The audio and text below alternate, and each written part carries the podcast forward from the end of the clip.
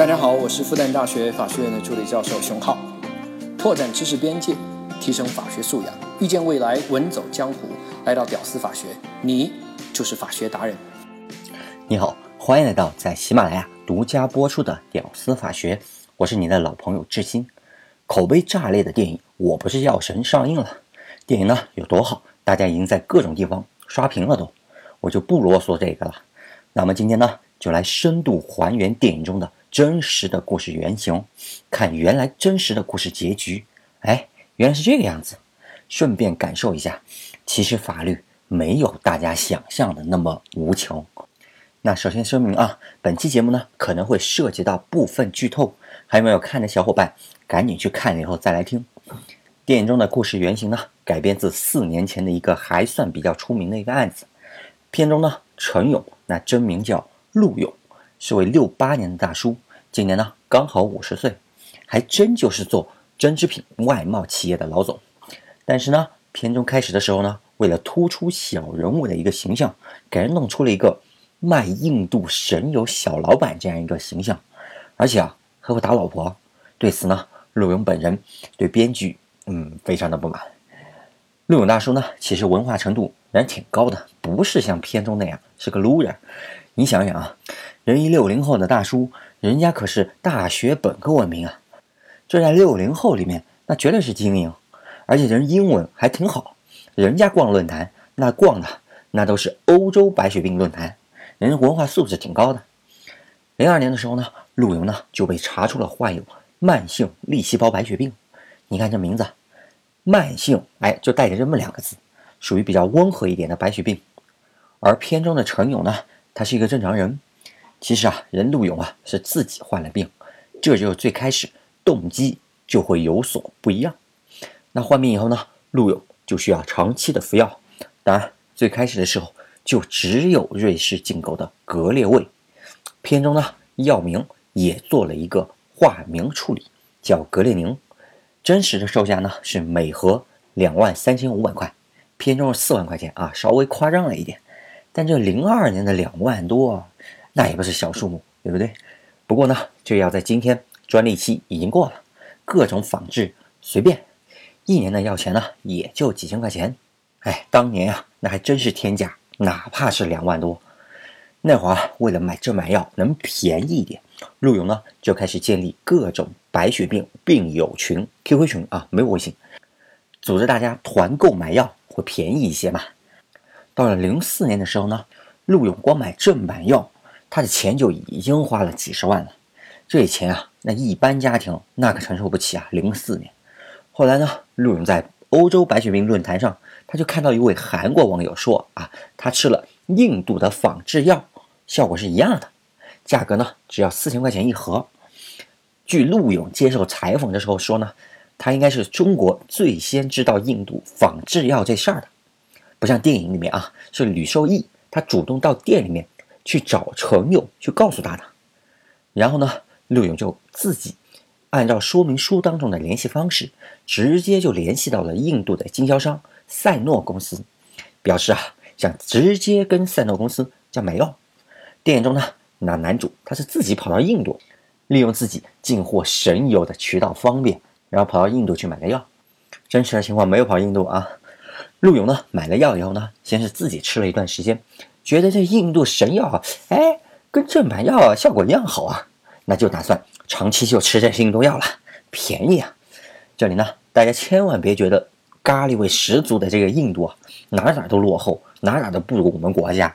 其实啊，人可是制药大国，相反呢，人家才觉得我们中国的制药有点落后呢。我说个数据啊，大家感受一下。那世界卫生组织呢，WHO 每年呢会认证一些药品，被认证的药品呢，它就会放入传说中的。PQ 认证的清单里面，它采购药也才会按照这个清单来采购。那中国呢？截止去年，有二十二款药品得到了这样一个 PQ 认证。那你猜印度有多少？三百三十六款，你敢信吗？啊，我们居然还没有人零头多，呃，有点尴尬啊！过过过这个话题啊。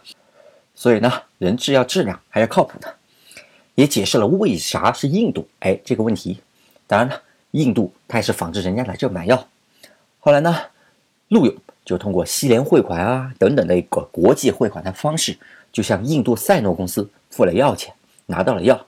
吃了药以后呢，觉得效果挺好啊，就在各种的 QQ 群里面，哎，推荐给病友喽。那病友一听说效果好，还那么便宜，那能不买吗？对不对？但是呢，跟印度人买药这事儿吧，他可不是一般的病友他能搞得定的。那一些病友呢，就拜托陆勇帮忙了。这陆勇啊，他英文好啊，自然就能搞定。而且这陆勇啊，还挺热心，别的病友啊，他搞不定翻一个电子邮件什么的，他都挺帮忙。陆勇啊，他的热心甚至到什么程度呢？比如啊，他在网上他看到一篇文章，谁能拯救我的父亲？一看就是这种绝望中的子女写的文章。他一看里边这病啊，哎，这不就我们这个病吗？他居然会主动去联系发文那家人，然后主动去帮助人家啊！注意，不是别人来求他，是他主动。后来呢，病友间口口相传，就买这药这事儿啊，这个患者他就越来越多。这赛诺公司呢，哎，也豪爽，哎，直接就给了最优惠的一个价格，两百块钱就卖了，片中呢是五百块钱啊。这种状态呢，其实维持了很多年，不让片里面没干多久就不干了。而且片里面啊，他是发现了这是个商机，五百块钱进价，然后五千块钱一瓶卖掉，已经是暴利挣了不少钱了。而且也因为这个，他有了本钱，才做起了正经的纺织生意。这也是陆勇啊对电影。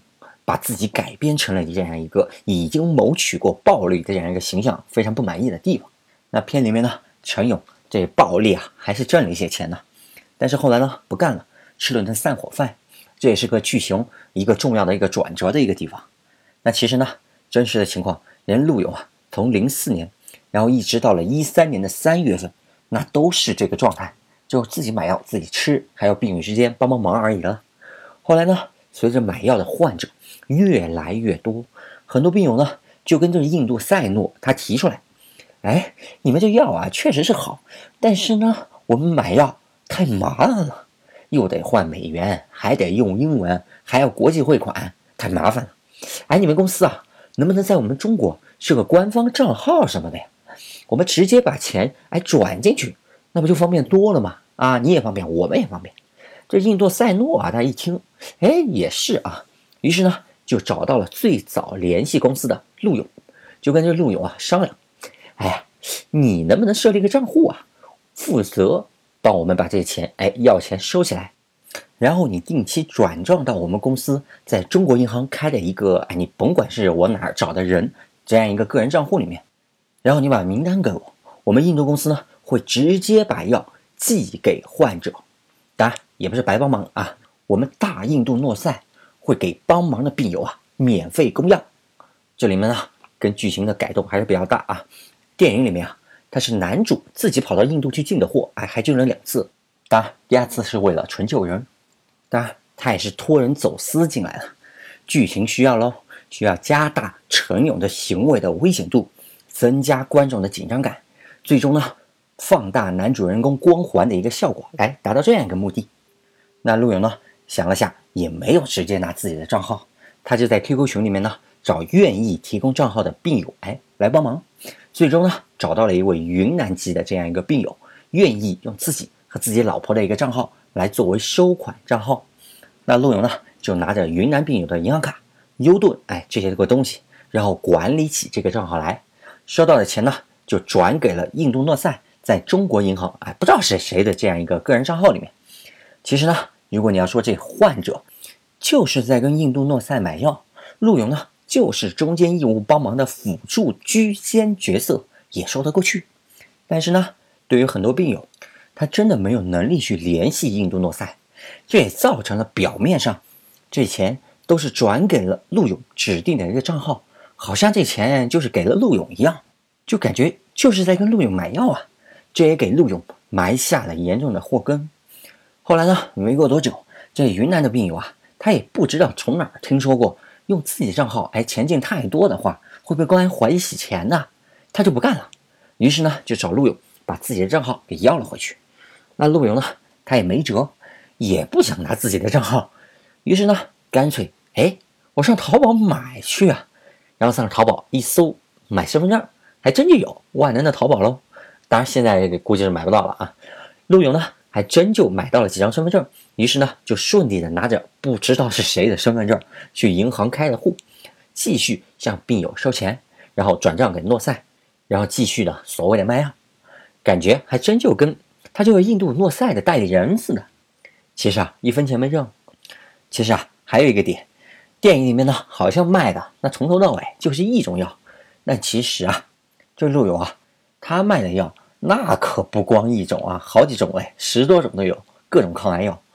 再后来呢，剧情就到了高潮了，这一系列的行为啊，就被公安给盯上了。一三年十一月二十三号，陆勇正式被沅江市公安局刑事拘留，真实的罪名。是涉嫌销售假药罪和妨碍信用卡管理罪，没有走私哈。一个月以后呢，一三年十二月二十五号圣诞节，经沅江市人民检察院批准，予以逮捕。侦查过程中呢，这公安机关也发现，这陆勇啊，哎，好像不是一般的药贩子。本来销售假药这种罪啊，民怨较大，最高那判死刑的都有啊。公安是不太会给什么优待的。但这陆勇呢？自打进去的第一天，关注的人就非常的多啊。那至少是病友圈和法律圈，那就是大事儿。各种媒体啊，那在声援陆勇。哎，这公安就发现这节奏不对呀，怎么感觉自己好像成了坏人一样？这陆勇好像还是个正义人士。到了第二年三月三十号，这沅江市公安局啊，哎，纠结当中决定还是先取保候审，哎，先把人放出去。至于呢，后面检察院怎么起诉，法院怎么判啊，那再说。把这人关我这，这舆论压力太大。电影当中呢，饰演警察的这周一围啊，在接受采访的时候，他就说啊，本来啊，警察那是多么正义一个形象啊，结果感觉自己好像刚开始啊，演了一个反派，非常有意思啊。于是呢，陆勇在被关了一百二十七天以后，那被放了出来，等待审判。这跟剧情不一样啊，剧中啊，他就没有取保候审，进去以后。就一直关到了刑满释放，但提前两天假释了。最后呢是前小舅子来门口接的喽，还去喝了顿小酒。还有另外一点呢，你看这男主啊，在法庭开庭的时候呢，穿的可是看守所的小黄褂。你要是取保候审了哈，你完全是可以穿着西装革领的去当被告。国外他就是这个样子喽。你想穿小黄褂，你就没本事弄到一条。陆勇呢被取保后，那就是程序上的事了。公安收集完证据以后，四月十五号就把案子移送到了检察院。结果这检察院觉得，哎，你这公安弄的证据不够啊，我这没法起诉到法院。那于是呢，在五月份的时候呢，就把案子退回给了公安，让公安再去补充侦查。公安呢，把这个案子又接了回来。哎呦，这案子这哪是证据的问题嘛？那就随便补充了点证据。六月份再次送给了检察院。这检察院啊，又再次纠结了。最后呢？还没办法，硬着头皮把这陆勇起诉到了法院。那法院呢，就开庭审理呗。结果传唤陆勇，他没到庭，这法庭很生气啊。当然，检察也很生气，那决定再次逮捕陆勇。然而，程序上呢，还是公安去抓人了。哎，这公安真没想到啊，感觉自己再次成为反派。这烫手的山芋不是扔出去了吗？咋又回来了呢？这陆勇啊，得又被抓了。但是这一次啊不一样啊，第一次进去啊，大家觉得，哎呦，这抓错人了吧？这个好人啊，这次进去啊，那是带着英雄般的光环进去的呀。媒体再发酵一下，药侠的外号，那真的就喊开了，上千人啊，那写声援信的呀，那这就把检察院给难住了。大会小会开了一堆，纠结当中啊啊，最后还是，哎，算了算了，顺应民意，对不对？我决定不起诉陆勇了，哎，再次决定给陆勇取保候审。那大家知道，在检察院阶段，如果不起诉以后的取保候审，那就等于是案结事了了。那电影当中呢，陈勇那是真正的被判了五年有期徒刑啊，在里面待了三年。电影中呢，到这里基本也就结束了。但是呢，在现实当中还并没有。严家检察院呢，不但程序上做出了一个不起诉的一个决定书，还出了一份在普通程序当中极为罕见的。释法说理书，这等于是把自己内心的纠结、挣扎和自己对这个案子的理解、解释，那通通向社会做了一个公开。好，我们就来解读一下检察院的纠结和解释。当然，全文这字太多，我就不一字一句的念了。我摘出比较精彩的部分进行一个解读。全文呢，我会放在节目下方的文稿当中。首先呢，先把最重要的一个观点亮明：陆勇的行为呢，不构成销售假药罪。这陆勇的行为啊，就不是一个销售行为。检察官呢，还给我们从经济学的一个角度分析了一通。看来啊，要想当好好检察官、好法律人，还得把经济学给学好呀。那文中称，销售的本质是以货币为媒介的商品交换，卖方追求的是商品的价值，买方追求的是使用价值。而陆勇呢，他追求的是使用价值。注意啊，所以呢。还不好说，这陆勇到底是在买还是在卖呢？你再看陆勇的行为，建立 QQ 群是为了交流病情，拿团购价。注意，是最开始的正版药的团购价哟。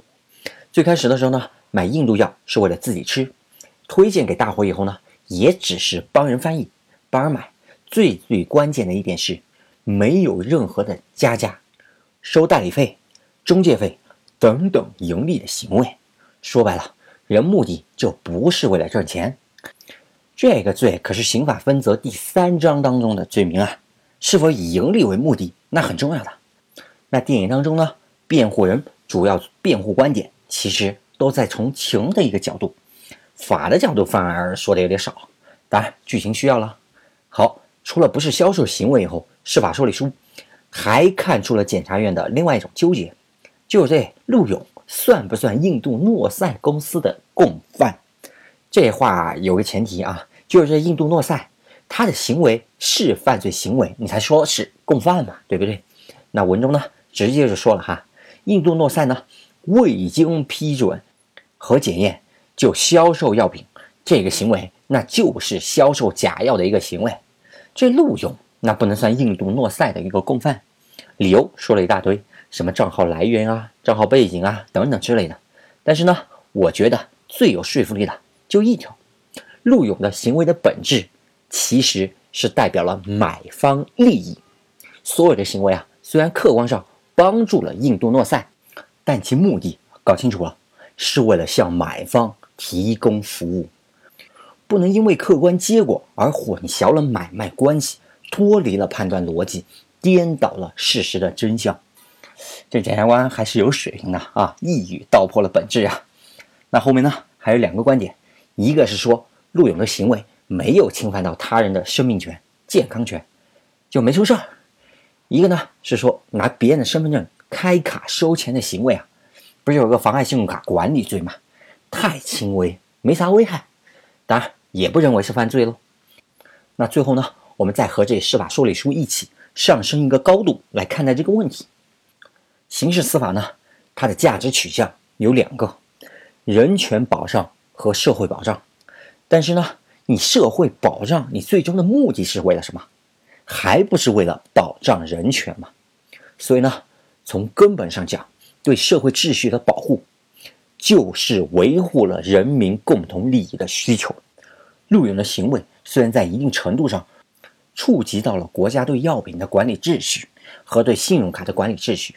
但这个行为，在这些方面的实际危害程度，相对于白血病群体的生命权、健康权来说，不值一提。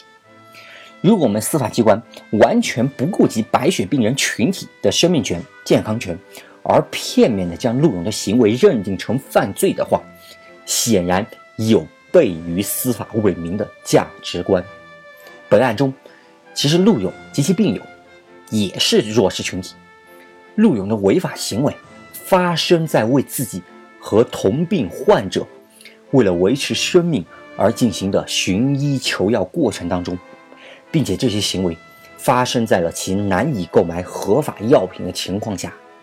如果对这种弱势群体他的自救行为中的轻微违法行为要以严重的犯罪行为来苛责的话，有悖于刑事司法。应有的人文关怀。综上，陆游无罪。